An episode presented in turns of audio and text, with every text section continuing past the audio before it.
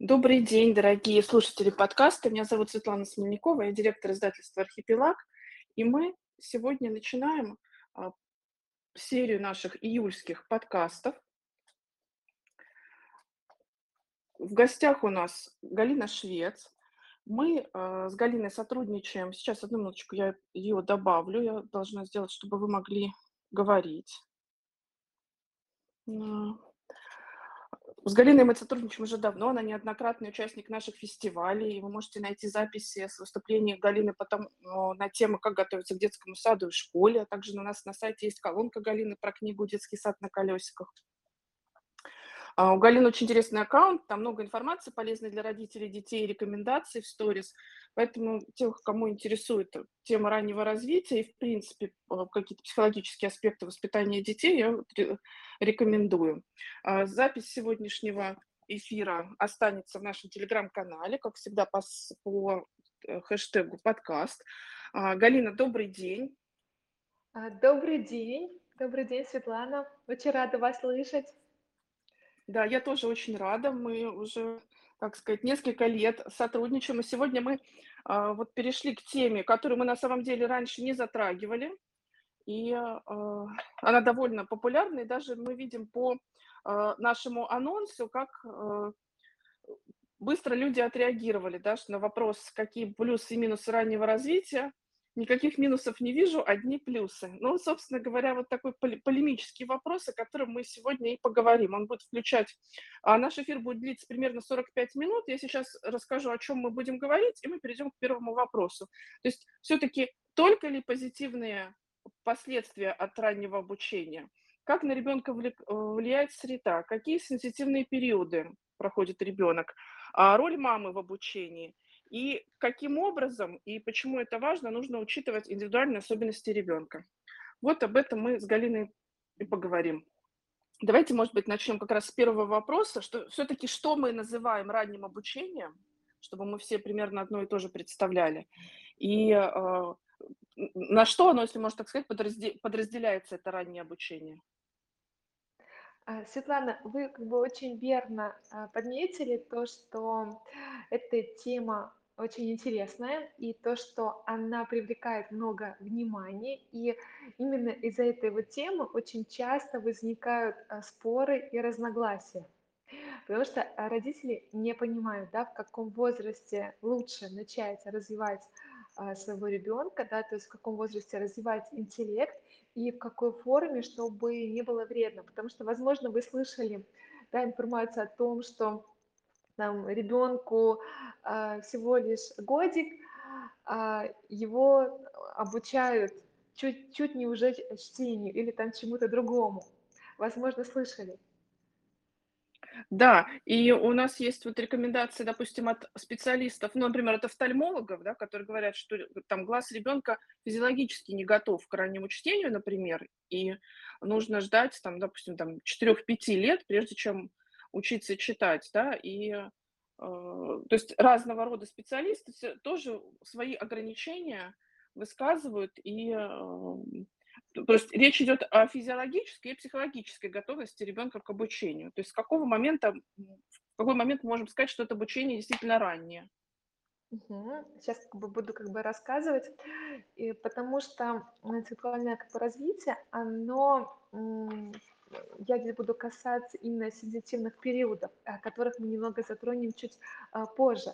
А, сначала хотела бы озвучить о том, что в последнее время наблюдается тенденция а, такая, то есть, что родители стремятся отдать своих детей на большое количество занятий, секций и начинают развивать как, начинают как можно раньше. И вначале я хотела бы сразу как бы озвучить и озвучить и при, Э, призвать родителей к тому, что везде необходима мера. Потому что для ребенка плохо, если наблюдается педагогическая запущенность, когда совсем ребенком не занимаются. И также будет опасно есть для мозга э, ребенка, если наблюдается чрезмерное а, форсированное развитие. А почему а, вредно? Это э, предполагает то, что потенциал мозга, он ограничен. То есть, если мы тратим много, да, чрезмерно, э, вот э, энергию, там, чрезмерное развитие одной психической функции, то этой энергии уже не хватает на полноценную работу и дальнейшее развитие а, других. Например, если наблюдается, вот э, у нас есть трехлетний ребенок, и мы начинаем уже обучать его чтению или письму, то а, происходит огромная нагрузка на кору больших полушарий мозга. То есть а, в этот момент страдает развитие сенсомоторного и эмоционального интеллекта. То есть для нас плюс, да, то, что ребенок научится читать, писать, например, но потеряет а, в другом, то есть в развитии, например, в эмоциональных навыках. И, кстати, да, родители могут вначале этого не заметить. Потому что я думаю, что Светлана сталкивалась с ситуацией, когда родители, да, они преподносят а, информацию, да, своему ребенку, что вот, а он это умеет, вот это, вот это умеет. Но, к сожалению, они не понимают и не знают, что они позже столкнутся с последствиями а, такого раннего да, вмешательства. То есть это последствия могут быть самые разные, и они незаметны сразу, сразу и могут оказа- уже появиться в старшем дошкольном возрасте или младшем школьном возрасте. А, Например, когда наблюдается раннее обучение математике, там, э, письму, а, приводит к нарушениям концентрации внимания, а, сниженной работоспособности в школьном возрасте.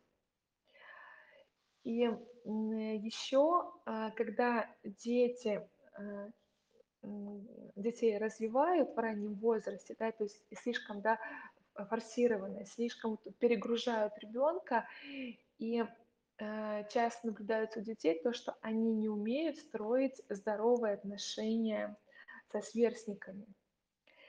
И в будущем это может да, повлиять на то, что э, ребенок, а, тем более, когда он там станет уже взрослым, не сможет построить здоровые отношения да, в обществе и будет вести одинокий образ жизни.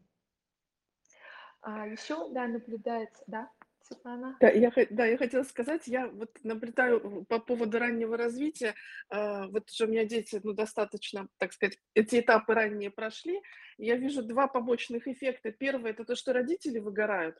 То есть, когда маленьких детей, особенно первого ребенка, родители начинают ходить на все а, кружки, на все занятия, очень много им занимаются. И, и фактически к моменту, когда ему становится там 7, 8, 9 лет, когда уже можно как раз очень много что с ним вместе делать, предлагать и выбирать, родители уже выдохлись, потому что они настолько находились на все развивашки, разные кружки, наездились и, и прочее, что у них у самих происходит какое-то выгорание, потому что ну, ты не можешь кого-то все время развивать, там 15 лет, да, то Да. есть вот, э, Мгм. одинаково, да, и а, сам, можно сказать, сам метод развития, когда ты привез и, да, и дальше, он у родителей тоже не те какие-то ожидания вырабатывает. А второй такой, наверное, момент, это то, что из-за раннего развития а, у часто у взрослых завышенные ожидания а, к вот именно, как вы сказали, когда что-то одно развивается, что-то может отста- отставать. А завышенные ожидания вот именно к равному развитию во всех сферах.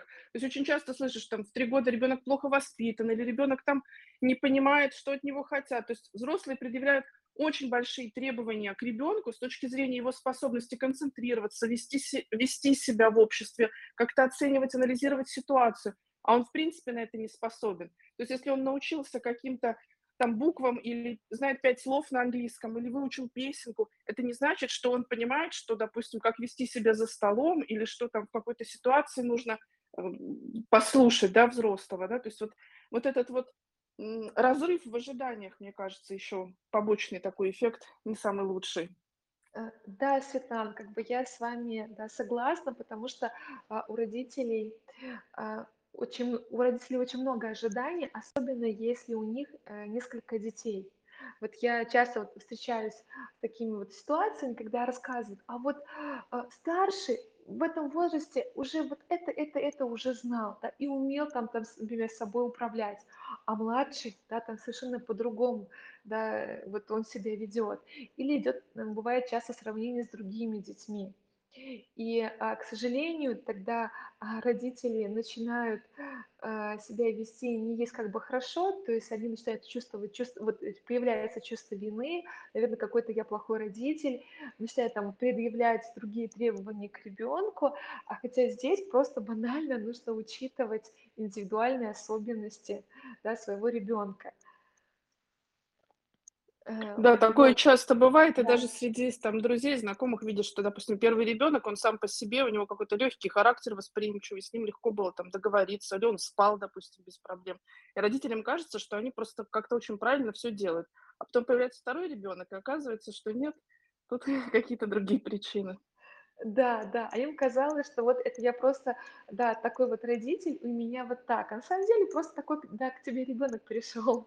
Вот. И а, дальше, когда а, родители пытаются со всех сил там дать ребенку там максимум, там Встречается такое, что вот приобретенный багаж знаний, да, может вызвать скуку во время учебы в школе. И это очень частые, да, ситуации, когда э, э, приходят дети на занятия и говорят о том, что «а мне интересно в школе, а я это уже знаю, и это я уже знаю». То есть и вследствие этого формируется негативное отношение к школе. И Ну, а, вот в далее, языковых да, школах такое часто бывает, и у меня оба ребенка в начальной в начальную школу ходили в языковые школы, и это действительно такая с м, а, и проблема. И, а, учителя в языковых школах, а, советуют перед тем, как идти в языковую школу, основной упор делать не на то, чтобы заранее учить иностранный язык, а на то, чтобы как можно больше времени тратить на развитие навыков в родном языке. То есть читать, пересказывать, рассказывать по картинкам, учить а, читать разные типы текстов, а, разные разные жанры. То есть вот, э, когда появляется, допустим, большое количество иностранного языка, то ребенок просто не готов, у него, э, словарный запас, ну, в родном языке, как правило, бывает. А если вместо развития родного языка вот до школы идет интенсивное, то есть это популярно тоже английский с трех лет, активное изучение иностранного языка, то все равно они идут по программе в школе, потому что дети разного уровня приходят, но при этом упускается вот этот момент, когда можно действительно родным языком заняться и как можно лучше его к школе, как Мгм. можно больше навыков в нем получить. Ну да, да, как бы согласна. И, э, знаете, еще вот, э, часто сталкиваюсь с ситуациями, когда, родители вот обращаются, говорят о том, что вот ребенку 5 лет, 6, и вот он, э, должен, да, скоро пойти в школу, занимаются интенсивно там подготовкой к школе, а ребенку банально хочется играть. И при этом ребенка начинают заставлять, начинают ругать. А вследствие этого у ребенка начинают появляться негативные эмоции. И идет, а, идет сопротивление полное. Как только мама достает там методички, а, достает весь там развивающий материал, все, ребенка нет. Или он, или он начинает, да, там кричать, плакать, то есть всем своим видом показывает то, что нет, я просто хочу сейчас поиграть. Вот, а здесь как бы немаловажно как бы озвучить про игру, потому что э, ребенок вот до вот школьного возраста, то есть получается, что дети как бы идут у нас там в 7, да, в некоторых, наверное, странах там 8 лет, а, должен именно наиграться, он должен много-много играть. И благодаря вот игре у ребенка развивается э, мышление, внимание, память, да, плюс он там учится там взаимодействовать с этими игрушками, плюс, да, общается с другими людьми, то есть формируются и развиваются коммуникативные навыки. Э, то есть здесь вот акцент на том, чтобы ребенок все-таки играл. И все, как говорится, вот э, чему вы хотели бы научить ребенка, опять преподносить через игру. Это будет, э, как говорится, лучший вариант, э, чем там заставлять, там требовать, ругать ребенка. И далее при да, обучении ребенка очень важно отталк- отталкиваться именно от индивидуальных особенностей ребенка, именно от его интересов. И а, при этом важно, если, например, вы видите то, что ребенок любит рисовать, значит здорово, значит а, создаем для него а, среду. развивающие, то есть это покупаем краски, кисточки, фломастеры и вовлекаемся в эту деятельность. Если видим то, что ребенку нравятся там машинки, значит через машинки начинаем обучать ребенка, там, учим, э, чтобы он там различал там цвета, учим, как там считать эти машинки, то есть как там а, выходить из конфликтов. То есть здесь у нас прям вот, если мы видим, что у ребенка есть там интерес, значит для нас это замечательно, мы это используем. И важно при этом учитывать показатели нормативного развития. А, то есть обучение ребенка будет даваться легко, если а, родители будут э, согласовывать занятия, игры с природными программами развития. А, то есть в конкретном возрасте ребенок быстрее усваивает знания и э, формирует полезные навыки, то есть в конкретном возрасте. Это мы называем сенситивные периоды. Это вспышки чувствительности, восприимчивости, высокой обучаемости. Э, то есть э, самый лучший, благоприятный период развития речи – это от нуля до 6 лет. То есть именно в этот, период мы должны много-много прям разговаривать с ребенком. Э, не учить ребенка или там читать, а именно ему читать, то есть э, читать, рассказывать, показывать книжки. То есть прям вот важно именно много-много разговаривать э, с ребенком. И далее э, готовность ребенка усваивать правила порядка – это возраст от 0 до 3 лет. Здесь прям нам нужно а, показывать то, что у каждого предмета есть свое место, как важно да, э, класть на определенное место, как важно там наводить порядок, то есть именно в этот период. Но очень часто именно в этот период от нуля до трех лет родители, ну как есть, так и есть, да, потом, потом, все потом, да, еще пока маленький, то есть не стоит, да, учить его там э, складывать игрушки, там за собой убирать. А следующий период а, очень важно, да, движение действий, сенситивный период от года до 4 лет. То есть в этот момент очень важно а, с ребенком а, вот много-много гулять, то есть важно водить на его на спортивные разные там площадки, э, то есть делать вместе с ним зарядку. А следующий возраст это уже э, будет от двух с половиной до шести лет, это развитие социальных навыков. То есть в этот период очень важно, чтобы ребенок взаимодействовал с другими а, людьми, не как когда с, э, с маленькими, да, там, со сверстниками, но также со взрослыми, потому что именно в этот период а, ребенок учится договариваться, он учится сотрудничать, он учится просить о помощи.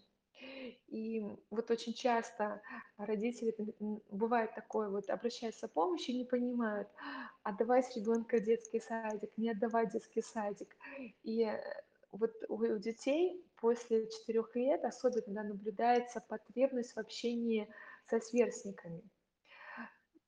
И в этот момент, если вы можете да, обеспечить ему общение со сверстниками а, вне дома и там дома, да, там приглашать там в гости, ходить на детские площадки, какие-то занятия, то все будет как бы замечательно. Но если в этот, в этот период ребенок только общается с мамой,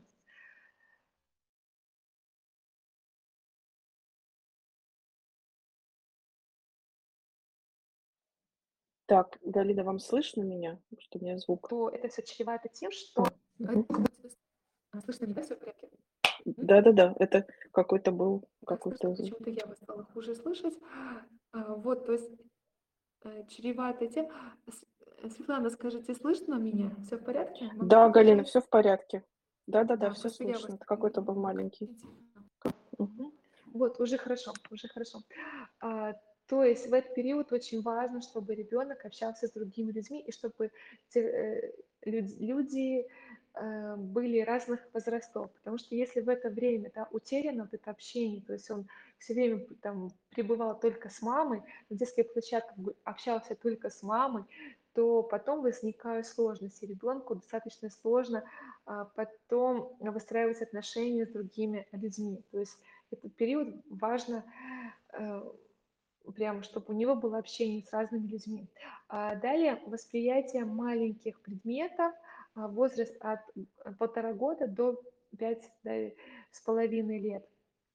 То есть а, в этот период очень важно, чтобы ребенок взаимодействовал э, с маленькими фигурками, чтобы держал, трогал. Знаете, как сейчас очень модно, там а, создают э, песочницы, где Ну ребенок да, там такие сенсорные, как аквариумы. сенсорный. Да, да, и ребенок там играет, взаимодействует с разными фигурками. И плюс еще идет, да, на пользу, когда ребенок складывает пазлы, конструктор, а, мозаику. То есть в этот период а, мы не учим писать, а мы, наоборот, создаем для него среду, где он может взаимодействовать, да, с разными маленькими э, игрушками. Вот, и благодаря этому также еще у ребенка формируется координация, дальше, да, письмо, беглая речь. И то, что вот я озвучивала, да, коммуникативные навыки, именно вот после вот четырех лет особенно, да, на это стоит обратить внимание и вот прям вот общаться, да, с ребенком, потому что часто, если у детей нет, а, то есть нет общения со сверстниками, то потом они боятся, они не знают, как взаимодействовать. И часто наблюдается то, что они, ну, э, то есть получается, что вот э, не, не взаимодействовать да, с другими детьми, а вот в одиночке, да, все время вот с- сами собой, хотя при этом как бы есть потребность в общении. И задача, а, самая главная родителей, это создать условия а, для развития своего ребенка, учитывая да, а, его индивидуальные особенности, учитывая, говорится, программы природы, то есть вот это э, сенситивные периоды. И важно обучать ребенка, как я уже озвучивала, через игру. И важно, чтобы ребенку было интересно, то есть нельзя ни в коем случае навязывать занятия, а, нельзя там э, пытаться там добиться эффективности там занятий любой ценой, а, потому что это все чревато последствиями, и последствия бывают самые разные. Даже а, возникают проблемы с детским здоровьем. То есть это А вот, Галина, извините, Как бы как раз тут такой вопрос, а, очень часто возникает. Ведь когда дети ходят на какие-то занятия, не всегда же мама с ними занимается, а дети посещают много разных занятий. Вот у нас про рисование было несколько эфиров. А, то есть, в принципе, самое распространенное давление, с которым ст сталкивается ребенок, оно как раз со стороны родителей идет. Потому что вот, э, чему ты научился там, что ты теперь умеешь, ну, покажи. А вот почему ты не можешь там лошадь нарисовать или еще что-то, да, то есть какие-то вот истории из жизни. То есть когда ребенок ходит на какие-то занятия, э, речь идет о дошкольнике, да, то есть понятно, когда более взрослые дети ходят ну, на какие-то занятия, там, может быть, как-то можно уже что-то оценивать. Но вот эти вот все развивающие занятия, там, на моторику, там, какой-то э, потешки, какой-то театр, танцы, рисование, то есть э, какие-то творческие занятия самые разные. Э, Вот это ожидание, что ребенок должен принести оттуда что-то и доказать, что мы не зря тебя туда водили, платили за эти занятия, тратили время. Вот это давление, оно как бы, наверное, тоже на ребенке не лучшим образом сказывается, и на его желании дальше куда-то ходить и учиться. Как-то, может быть, а, тоже вы прокомментируете да. какой-то совет, дадите родителям, как в себе заглушить вот это желание проверить, что есть ли результат, и какой результат, что мы должны оценивать. А, конечно, понимаете, когда, а, родители, да, ждут там результата, то, а, конечно, это сказывается на ребенке, потому что, э, для ребенка, когда он ходит там рисовать, когда чем-либо занимается, для него очень важен именно процесс, да, он ориентирован на процесс, потому что дети живут в настоящем времени. И когда родители там, давай, а чему ты там научился, да, когда они там начинают там требовать, и когда начинают, особенно если там, э, подмечать, что что-то у ребенка не, получа, не получилось, там это та же лошадка, то это, по сути, убивает весь процесс. Здесь просто отпускать вот эту ситуацию и понимать то, что ребенок, говорится, растет, развивается в своем определенном темпе. Что в этот момент, да, мы ждем там результатов, но ребенок в этот момент может не показывать результата, но э, зато а, закладывается основа к тому, что, может быть, через некоторое время, даже, может быть, через несколько там лет он выдаст а, результат, и вы увидите, да, успехи. То есть здесь просто я рекомендую отпускать ситуацию. Самое главное, да, для меня, например, то, что ребенку нравится, ему там интересно, значит, там идет развитие. Это уже как бы хорошо. То есть в первую очередь мы смотрим на состояние ребенка, нравится ли ему ходить, как на его настроение это сказывается, да, да, на да, э, побуждает ли этого заниматься его, ну, чем-то вообще потом, вне занятий, может быть, друзей он там находит, да, какое-то общение дополнительное. То есть сместить фокус нужно на на процесс. да, именно на процесс и отслеживать, как ребенок себя чувствует. Все, мы видим, что нравится, ему классно, все, значит, там идет самое интенсивное, лучшее развитие. Если, э, знаете, вот у меня сталкивалась с такими ситуациями, у меня ребенок старший очень плохо писал, вот, очень плохо, и э, попал сначала на такому педагогу, который ам, повышал голос, который кричал, и мне всячески доказывали, зато будет результат зато будет результат. Но мне не нужен тот результат. Как, э, и получается, результат не нужен путем того, что ребенок не хочет туда идти, ему там не нравится. Пусть а, э, результат будет наименьший, и, ну, и пусть мы затратим больше времени, наверное, и больше денег, а, чем э, ребенок получит, плюс еще как бы негативный опыт общения а, с учителем, да, плюс у него а, формируется негативное отношение вообще к письму, то есть мы просто тогда ребенка забрали, нашли там другого специалиста, который э, формировал положительные отношения к учебе, благодаря которому у него тоже сложились отношения положительные с этим учителем. То есть просто здесь нужно больше времени. Вот. И здесь опять родители отслеживают, что вот они хотят. Например, для меня важнее, да, это здоровый ребенок, это важнее, потому что я знаю потом от этого учителя, потом дети выходили с неврозами, кто-то майку жевал, кто-то ногти грыз, кто-то а, кричал, да, там бился в истерике, потому что не хотел к ней ходить на, на занятия. Но при этом, да, она выдавала стопроцентные результаты. Ну, каким путем она шла? То есть, ну, мне совсем как бы это нравится, и я не приветствую такой подход.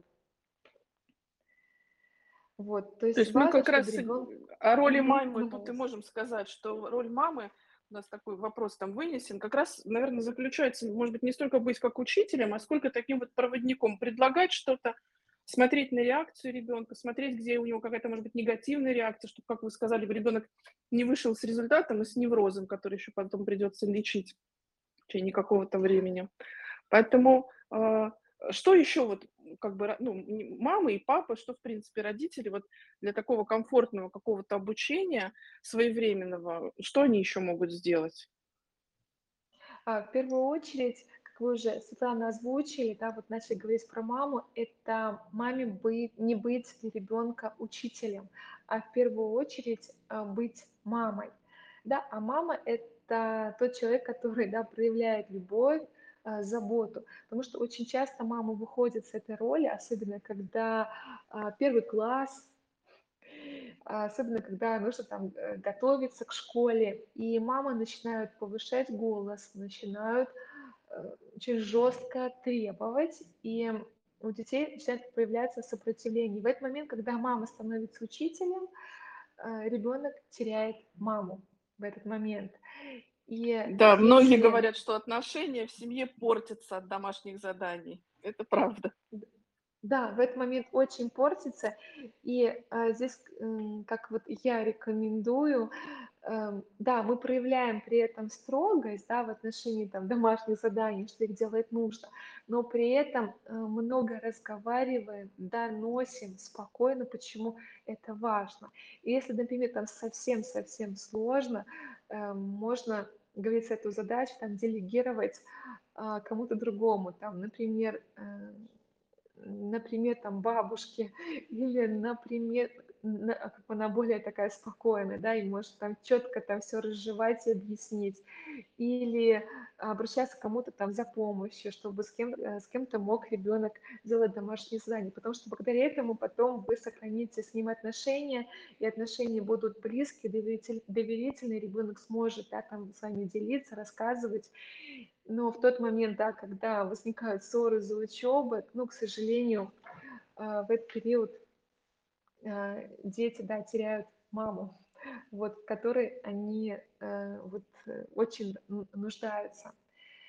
И а, далее, что я хотела бы вот еще вот сказать, то есть задача родителей в первую очередь создать среду для развития своих детей.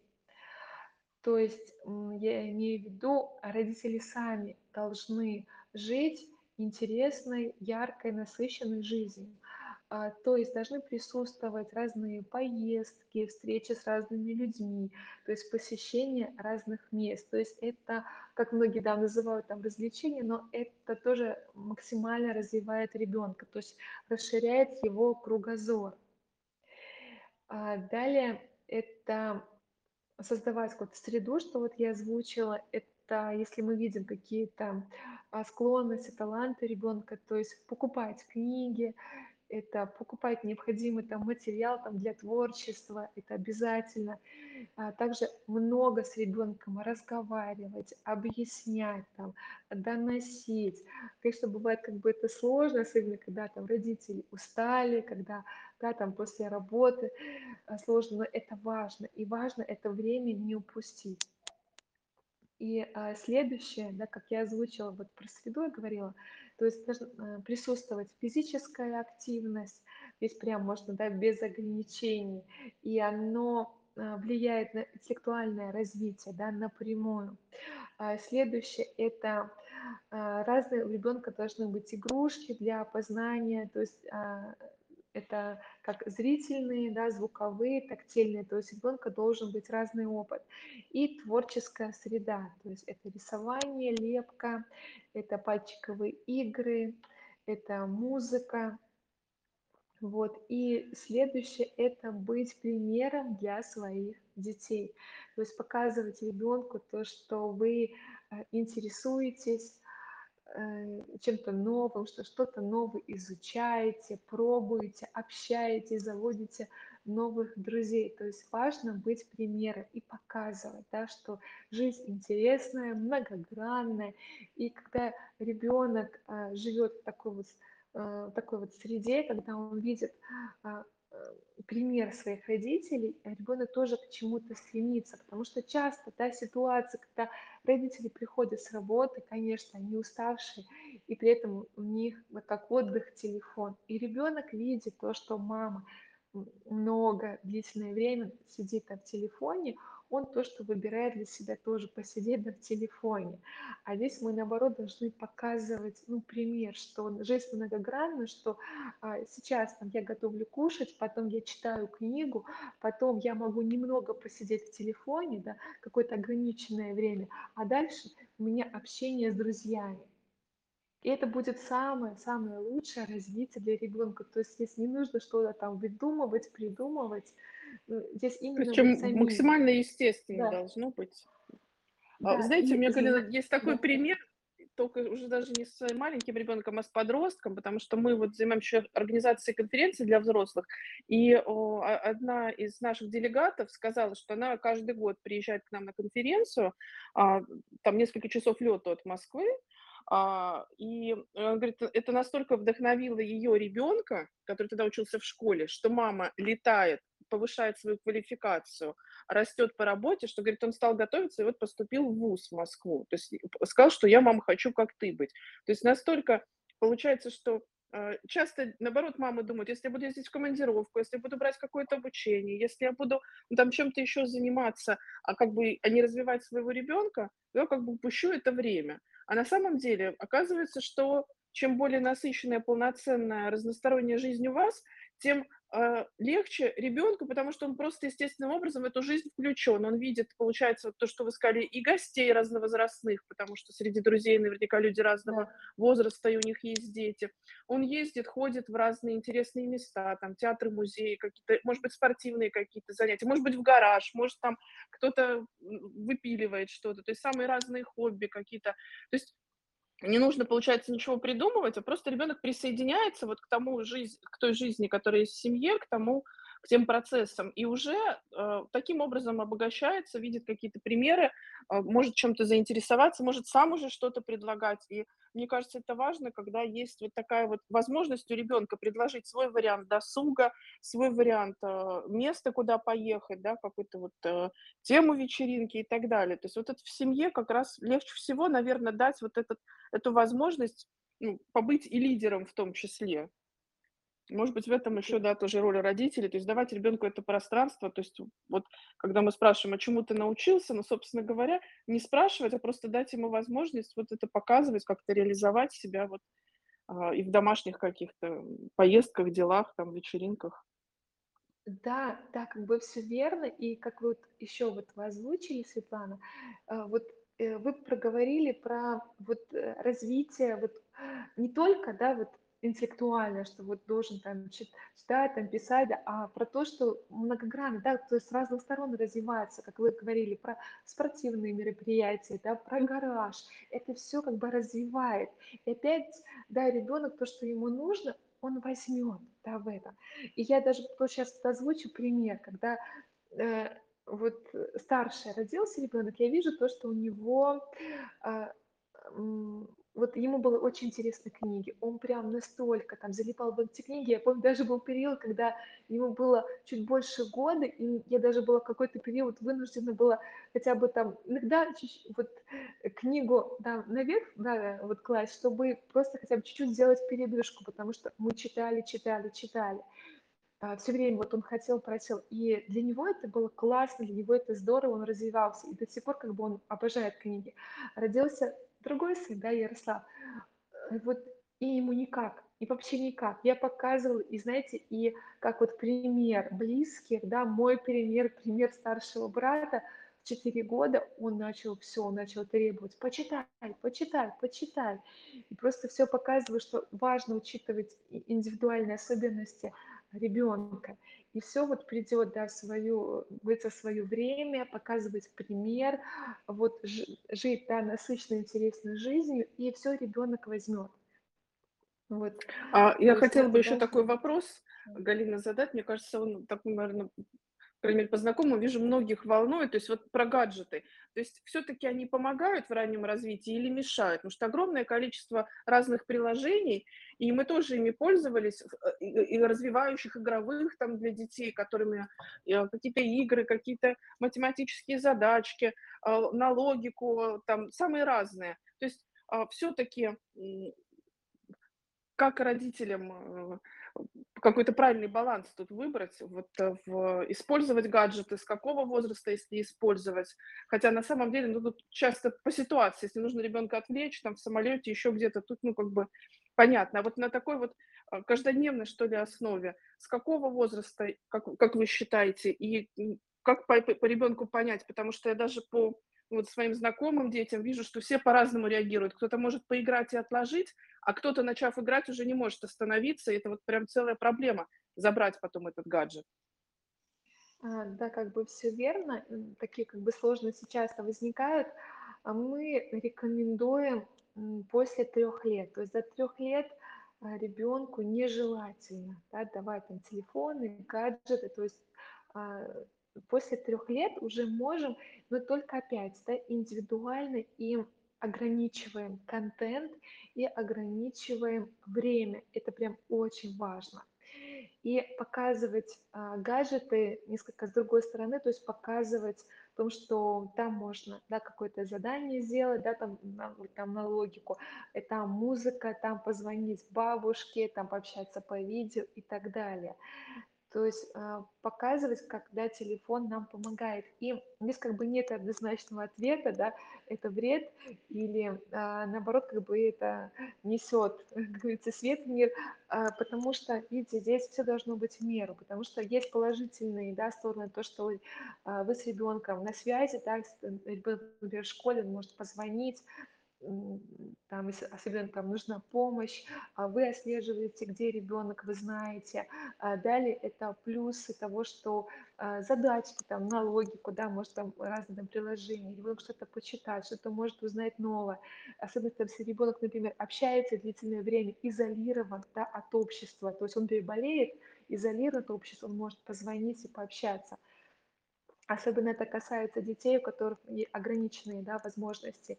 А вот, но при этом, да, есть негативные стороны, и они связаны с тем, что это когда ребенок а, смотрит то, что не по возрасту когда а, контент предназначен для взрослых. Это контент, где наблюдается агрессия, а, насилие, и когда ребенок э, не умеет да, себя контролировать, саморегуляция еще не развита, и ребенок чрезмерное время находится в гаджетах.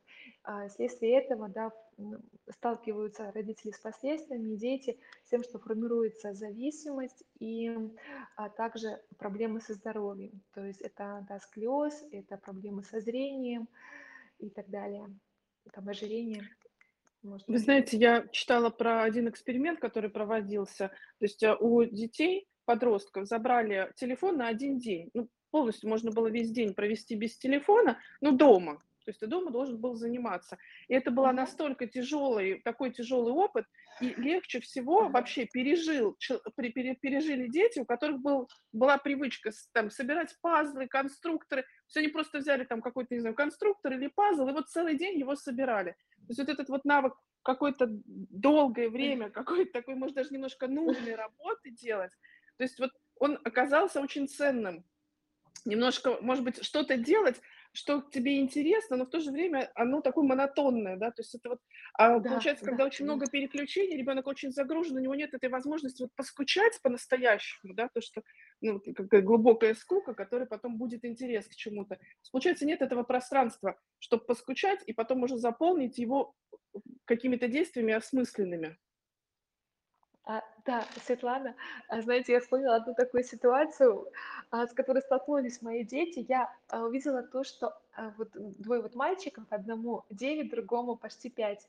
И они приходили домой, и смотрю, такая пошла тенденция – мультики, мультики, включи, включи, включи. И я вижу, ну как-то идет перебор, да, э, что они не общаются с собой, друг с другом, не играют в другие игры. И потом в какой-то момент, да, ну это, конечно, это мы такие родители, мы э, сказали о том, что пульт потерялся, и по-другому не могут включить телевизор, и пульт, по сути, потерялся у нас уже 5 месяцев. И, знаете, я увидела такие потрясающие результаты. Э, вот этой да, ситуации дети начали больше общаться, взаимодействовать. У них появились общие игры они стали больше читать книг, книг, они стали больше играть, то есть появились столько самостоятельных игр, и разные интересные, то есть они включают воображение, фантазию, я просто вижу, сколько плюсов. Конечно, иногда где-то они могут увидеть какой-нибудь мультфильм, когда придут кому-то в гости. У сына, у старшего есть ограничения на один час в телефоне, но это все вот в меру. И я вижу, что вот наоборот плюсов очень много. Да, этот хороший метод. Я э, скажу только, что он так легко работает, это если в семье двое и больше детей. Потому что, например, если ребенок один, ему очень гораздо сложнее, то есть это, Ага, это гораздо да, болезненнее. Мгм. И я вижу, что вот я, например, это практиковала, и дети вдвоем находили, ну там строили что-то, еще там много вариантов находили. И вот э, у друзей ребенок один, и ему очень сложно пережить вот этот период, там без мультфильмов, без планшета, потому что у него нету второго человека, с которым он может вот это вот, как сказать, нету компании.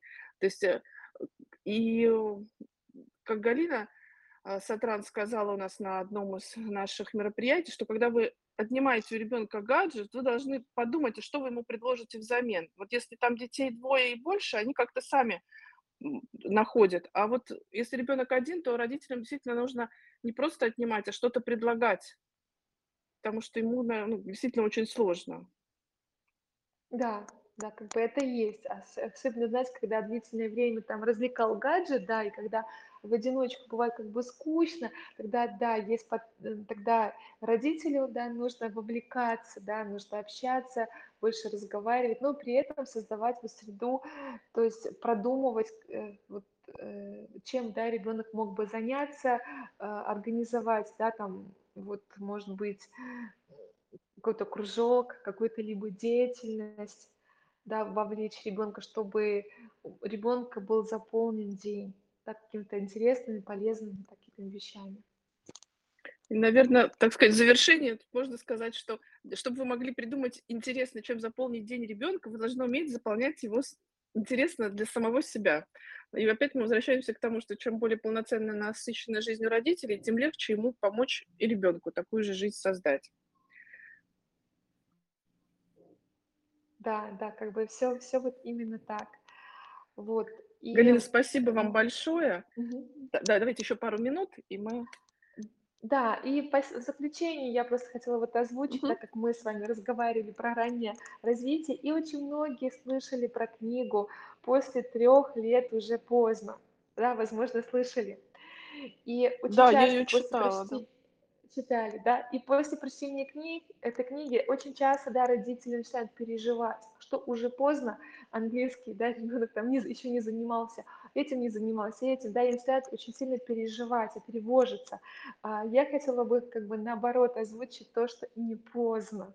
Да, вовлекайтесь, да, в жизнь ребенка, интересуйтесь, наполняйте, а, свою жизнь, да, чем-то вот интересным, полезным. И вы сами увидите, что, а, ваш ребенок становится, да, э, вот, э, сам, да, интересующимся, да, умным, талантливым, способным. То здесь как бы важно вот, вот показывать ребенку пример и создавать для него среду. И, говорится, после трех лет не поздно однозначно. Да, спасибо большое, что вы вспомнили эту книгу, потому что тоже я, когда ее прочитала, мне немножко, ну, мне кажется, такой маркетинговый ход, вот это вот название Да. громкое, потому что даже внутри самой книги там нет такого, что уже поздно. Просто это вот, ну, такое привлекает внимание и, наверно, хорошо продается. Хотя на самом деле для многих видов активности после 3 как раз только всё начинается. И, Да, да. знаешь, да, на на этой мысли я предлагаю нам закончить. Спасибо большое, за эфир, что вы к нам пришли, и будем рады видеть вас на дальнейших наших мероприятиях. Спасибо слушателям, что были с нами. Если какие-то у вас есть вопросы, может быть, какие-то, а, пожелания по темам следующих эфиров, а, пожалуйста, присылайте. И также, если какие-то вопросы, я опять напомню, Галина Швец в аккаунте, она отвечает в том числе в сторис на какие-то вопросы и разбирает ситуации, поэтому тоже вы там можете обратиться к Галине. Спасибо вам большое. Спасибо, спасибо вам также. Всего хорошего, хорошего дня. Хорошего дня. Всем до свидания. До свидания.